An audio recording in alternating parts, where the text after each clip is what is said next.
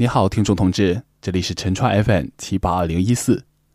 上次我们转播了影灵对失眠的分析，你还记得吗？好多同志都说特别的喜欢，所以我决定了开设一个专栏，就叫做“影灵读心”，长期的给大家解答心理上的疑难和生活中的困惑。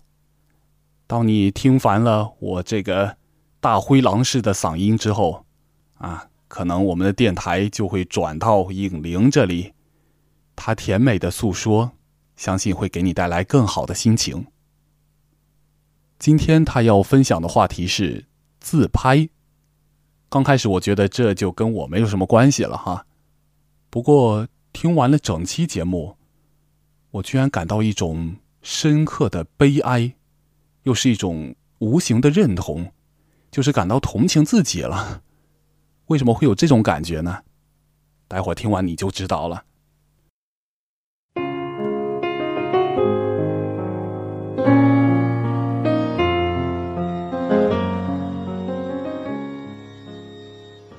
朋友们，大家好，这里是心理 FM，世界和我爱着你，我是福建幺二三五五影零。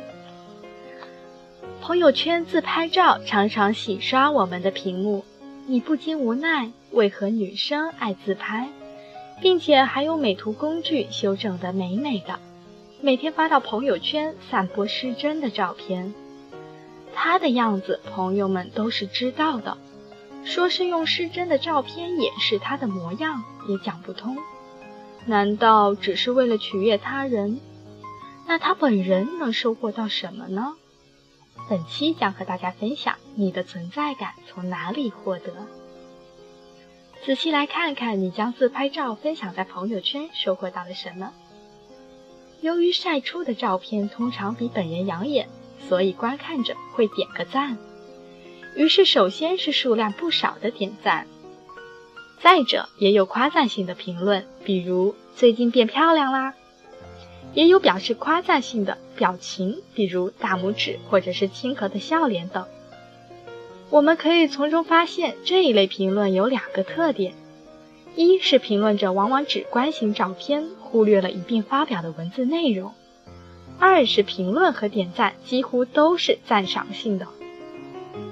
向我咨询的女性朋友以及我身边的女生朋友当中，高频发自拍照的，他们的实际情况竟有相似之处，总觉得自己长期得不到认可，对自己的现状不满意。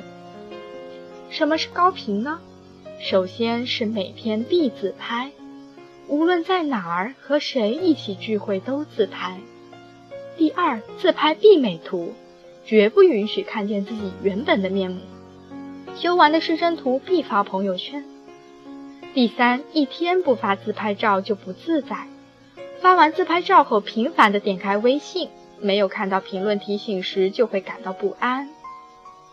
如果同时满足以上三点，那么就可能是高频自拍党了。先说个题外话，许多青少年在现实生活中可能会得不到归属与爱的满足。要么是家庭破碎被忽略，要么是父母教养方式有误，让少年感受不到被爱，要么是少年本身受到了学业或人际方面的挫折后一蹶不振，他所需要的认同感、价值感、被爱的感觉在现实中得不到满足，于是转向其他途径寻求满足。当尝试向长辈反抗。向朋友倾诉，向老师求助，也得不到及时的关注时，网络变成了这一座孤寂小岛上唯一的光明来源。于是他奋力地飞向这个光明点，直到无法自拔，被亮光灼烧。心理学家马斯洛的需要层次理论当中，归属与爱是其中的第三层需要，是指在群体中有归属感。感受到被关爱、被需要。我们很多人其实和网瘾的青少年一样，正在转借自己的需求。你在生活中可能感受不到爱，感到孤单；在生活中可能得不到自我价值感；这些归属与爱的需要得不到满足，就像地表上的一个洞，向外溢出的能量。你能感觉到自己的能量在流失，却意识不到自己潜意识中这一份不满足感。意识层面不知道怎么去填补这个洞，更不知道如何改变不满的现状。偶然之中，你在朋友圈表达自己的不满和苦恼，获得了很多平时不联系的朋友的回应，大家为你点赞、支持你、关心你。有的甚至表示和你有一样的观点和感受，你的归属感和被关爱的需要暂时在这里得到了满足。当不再发朋友圈，回归现实时，孤单的感觉又卷土重来。渐渐的，你把归属与爱的需要建立了一部分在朋友圈了。那么，当认识到自己这种被关注和认可的需要得不到满足时，如何来调节呢？你需要拿出纸笔，认认真真的把近来生活、工作、人际方面的不满罗列下来，并通过比较找出最令你心烦并迫切需要处理的问题。这一步听起来似乎很简单，但真正能够做到的人却不多。敢于直视你的问题，其实就是进步的最重要的第一步。心理咨询往往就是帮助你跨出这第一步。接下来呢？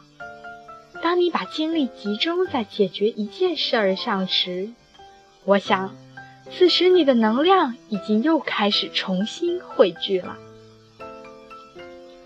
好的，本期节目就到这里，感谢你的倾听。